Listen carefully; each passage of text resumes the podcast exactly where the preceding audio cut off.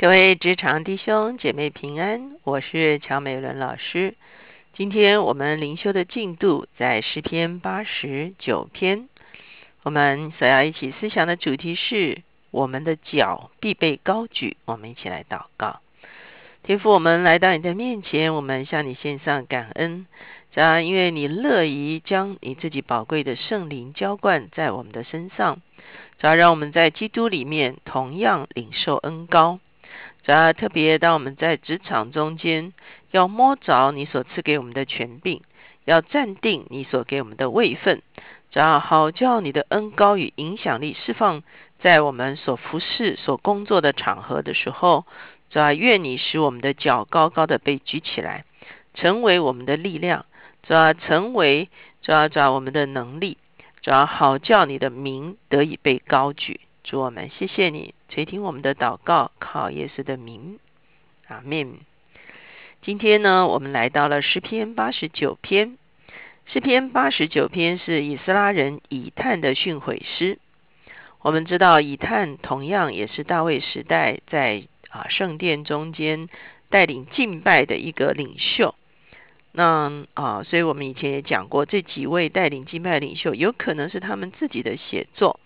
也有可能是他们的系统后代的一个写作。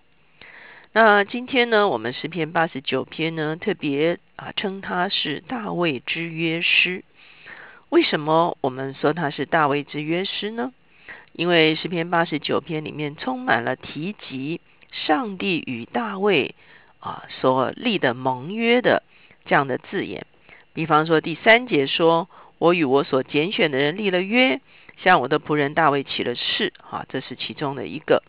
到了二十节的时候，我寻得我的仆人大卫，用我的圣膏膏他。好，到了这个二三十五节的时候，说我绝不向大卫说谎，他的后裔要存到永远。到了四十九节，说主啊，你凭你，你从前凭你的信实向大卫起誓，要施行慈爱。所以我们会看，至少有四处提到了大卫。也就是说，作者他是有一个祭司的或者是立位人的身份，他提醒上帝曾经与大卫立约。好，那这个上帝与大卫所立的约究竟是一个什么样的约呢？我们等一下会一起来思想。我们先来看经文：我要歌唱耶华的慈爱直到永远，我要用口将你的信实传于万代，因我曾说你的慈悲必建立到永远。你的信实必坚立在天上。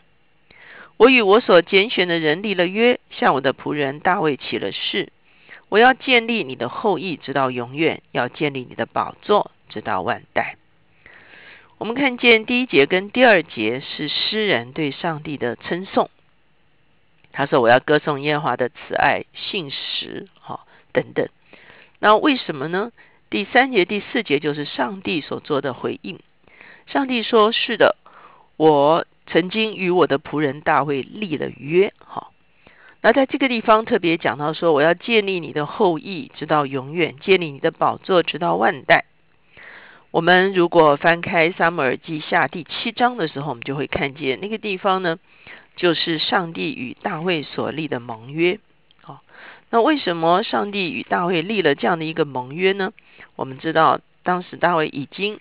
他经过了他人生的苦难，他成为了全以色列的君王。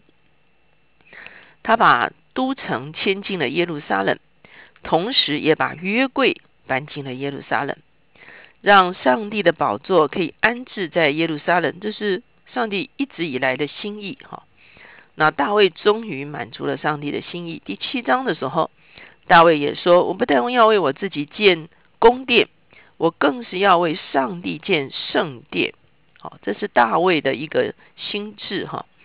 可是拿单先知告诉大卫说，哦，大卫自己不能够亲自的建造圣殿，他的儿子所罗门会建造圣殿。可是上帝悦纳了大卫要为他建造圣殿的一个想法，所以在这个地方，我们看见在撒母耳记第七章下的第七章的时候。上帝就哦告诉大卫了，他说：“现在你要告诉我仆人大卫说，万军之耶华如此说：我从羊圈中招你来，叫你不再跟从羊群，立你做我名以色列的君。你无论往哪里去，我常与你同在，剪除你的一切仇敌。我必使你得大名，好像世上大大有名的人一样。我必为我名以色列选定一个地方栽培他们，使他们住自己的地方，不再迁移。凶恶之子也不像从前扰害他们。并不像我命世师治理我民以色列的时候一样，我必使你安静，不被一切仇敌扰乱，并且我耶和华应许你，必为你建立家室。我们以前也谈过，这个建立家室这个字，这个说法是很特别的。这个家室指的不是说啊娶老婆啊生孩子这样的建立家室，指的是我会建立你的家族成为这个一个。啊，王朝哈，那家世这个字啊，我们会知道，其实它跟前面啊，大卫要为上帝建殿，殿这个字其实是同一个字哈。这个殿其实就是家的一个啊这个名词哈。所以呢，这个地方的家世也是啊建立你的家。所以呢，上帝说大卫啊，你愿意为我建立一个家，那我也要来建立你的家。那对大卫而言，他要建的是殿；而对上帝而言，他要让大卫的王朝世世代代可以掌权。所以后面就是大卫之约的内容：你受书满足，与你列祖同岁的时候，我必使你的后裔接续你的位；我必坚定他的国，他必为我的名建造殿宇；我必坚定他的国位，直到永远。我们来看到十六节。你的家和你的国必在我面前永远坚立，你的国位也必坚定，直到永远。哇，这是一个永远的约，这是一个永约，就是大卫的子孙世世代代永不断绝，坐在宝座上掌权。这是所谓的大卫之约。好，那我们看见这个大卫之约，后来到了所罗门，所罗门管起来建殿，在整个列王的历史中间，大卫的子孙。好王呃都起来建殿啊，那我们当然知道，其实即便是大卫的子孙，后来犹大南国仍然是啊灭亡了。可是呢，这个预言这个应许却没有断绝。如果我们要说大卫之约的完全成就，就是成就在大卫的子孙耶稣基督的身上。那为什么呢？因为耶稣基督他已经得国，他已经掌权，他是合法的君王。他不但是以色列的君王，他也是列国的君王。他的宝座是一个永远的宝座，所以，我们说上帝应许大卫的约呢，最后是完全的成就哈，在耶稣基督的身上。接下去，我们回到诗篇八十九篇，我们看见诗人呢，就是来歌颂上帝与大卫立了约，说他的宝座是一个存到万代的宝座。接下去第五节，我们会看见诗人就来歌颂上帝自己是宝座宝座的。耶和华诸天要称赞你的骑士，在圣者的会中要称赞你的信实。在天空谁能比耶和华呢？神的众子中谁能像耶和华呢？他在圣者的会中是大有威严的神，比一切在他四围的更可畏惧。耶和华万军之神呐！那一个大能者像你耶和华，你的信实是在你的四围，你管辖海的狂妄，波涛波浪翻腾，你就使他平静了。你打碎了拉哈伯，似乎是以撒的人，你用有能的膀臂打散了你的仇敌。天属你，地也属你，世界和其中所充满的都为你所建立，南北为你所创造。他伯和黑门都因你的名欢呼。你有大能的膀臂，你的手有力，你的右手也高举。公义和公平是你宝座的根基，慈爱和诚实行在你面前。我们看见诗人称赞两件事情：上帝在整个宇宙是掌权者，天属上帝，地也属上帝。上帝不但在宇宙中间掌权，他同时也在我们所生存的这个世界中间掌权。他在大自然界中间掌权，他也在人类的中间掌权。为什么呢？因为他用公义来治理万民。所以十四节说，公义和公平是你宝座的根基。哈，所以呢，接下去的十五节就讲到属乎上帝的子民被上帝所治理、被上帝所掌权的百姓是何等的好快乐的哈！知道向你欢呼，那民是有福的。耶和华他们在你脸上的光里行走，他们因你的名终日欢乐，因你的公义得以高举。你是他们力量的荣耀，因为你喜悦我们，我们的脚必被高举。我们的盾牌属耶和华，我们的王属以色列的圣者。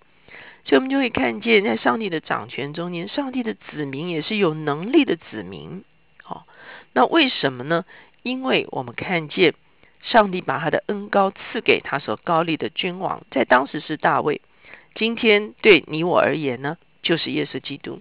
当上帝把他的恩高赐下来的时候，你就会发现，他所恩高的对象就有能力。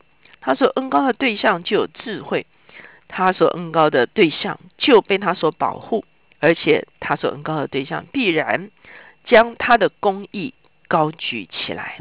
哦，所以这是我们会看见啊。那后面的经文我们跳着来读一些啊，特别是二十节，我们刚才已经说了，上帝说：“我寻得我的仆人大卫，用我的圣高高他，我的手必使他坚立。”我的膀臂也必坚固他，所以上帝当时候所高立的就是大卫，而且呢，他借着大卫，仇敌在大卫的面前就站立不住。好，二十五节说，我要使他的左手伸到海上，右手伸到河上。好，我们会看见他让大卫左右开弓，在当时呢，扩张了整个以色列的领土。二十八节。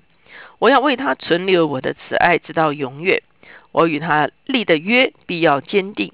我也要使他的后裔存到永远，使他的宝座如天之久。这就是我们会看见啊，上帝应许大卫的子孙断不绝坐在宝座上。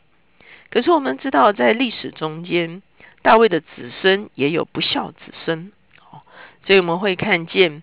啊，这个到了三十八节的时候，他说：“但你恼怒你的受膏者，就丢掉弃绝他。”这个应该指的就是大卫子孙中间这些不遵行上帝的命令的这些君王呢，他们导致了他们自己人生的失败。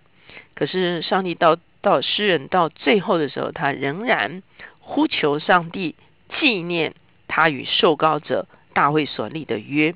他说：“啊，这个。”啊，求你纪念哈，求你凭你从前凭你的信实向大卫立誓要施行的慈爱，所以我们会发现诗人到最后再来呼求这个。那当然，这个是在旧约历史中所发生的事情。可是当我们横跨到新约的时候，刚才已经说了，大卫的子孙已经完全的掌权，就是耶稣基督，他是大卫的真实的子孙，他是合法的君王。今天你我。在教会的里面，在基督的里面，我们都同样领受了这个基督的恩高，其实是一个掌权的恩高，他必然将我们的脚举起来，让我们是有能力来彰显他得胜的一群人。我们一起来祷告，亲爱的主，我们向你献上感恩，主要凭着血统，主要你是大卫的子孙。主要凭着圣灵，你是上帝永生神的儿子。主我们谢谢你。主要当你哦，主要到来到世上的时候，你领受了圣灵的恩高。当你升上高天的时候，你将你的恩高浇灌在你的教会里面。主要你是君王，主要你要呼召你的教会，主要能够在这地上代理代表你，主要能够掌权作王，能够施行公义。主要将你公义的治理彰显，主要在我们所生存的这个世界的里面。主，我们谢谢你，我们都要领受你的恩高。主要你必将我们的脚举起来，主要脚就是力量。主要你必然让我们有力量，主要来领受你的权柄，并且释放你的权柄。我们谢谢你，我们都在你自己永恒的旨意里面，在基督的里面是受高的人。谢谢主，荣耀归给你，垂听我们的祷告，靠耶稣的名，阿门。当我们读到大卫之约诗的时候，我们就知道这就是我们今天可以与基督一同掌权的凭据，让我们珍惜我们受高的一个位份。